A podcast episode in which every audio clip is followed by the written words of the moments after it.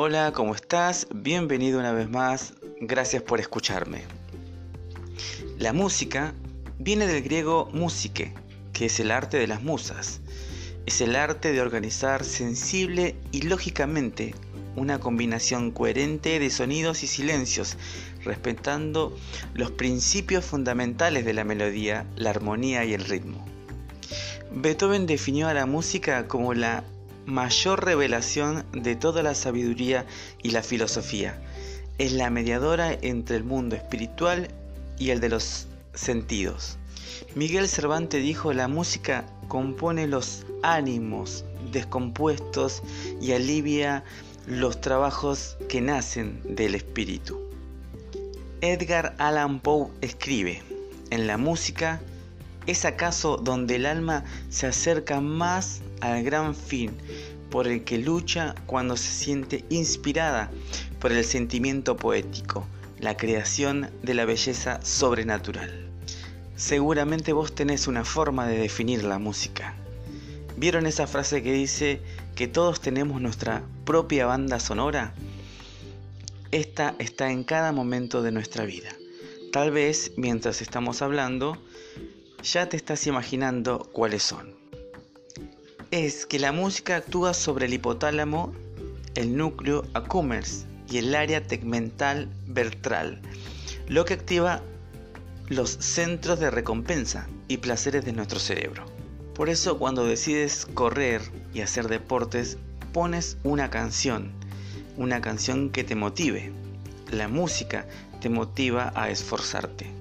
O aquellos que sufren por alguna ruptura, se encierran con temas que hablan del amor de algo que se termina. Cuando perdés a alguien tan amado, hay canciones que nos recuerdan a ellos, a seres tan amados. Pero la música también tiene el poder para cambiar esos estados de ánimos. ¿Nunca probaste poner algún tema alegre en esos momentos de tristeza?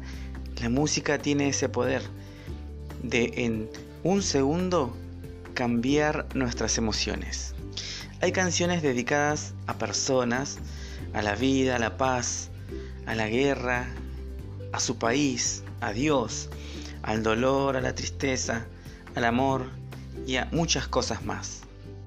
¿Sabías que el ritmo cardíaco se adapta a la música que estás escuchando? Y que cuando oímos las melodías usamos todas las partes de nuestro cerebro? Hoy se utiliza la música también en la salud.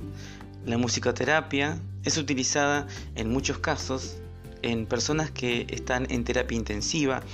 Se utiliza con la psicología, con los niños especiales y en muchos casos más.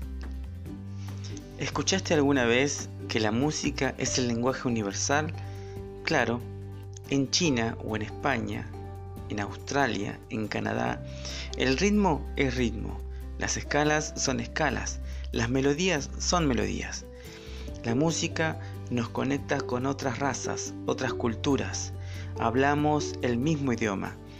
Si dos músicos se juntaran a tocar, y no son del mismo país, seguramente a través de la música se entenderían.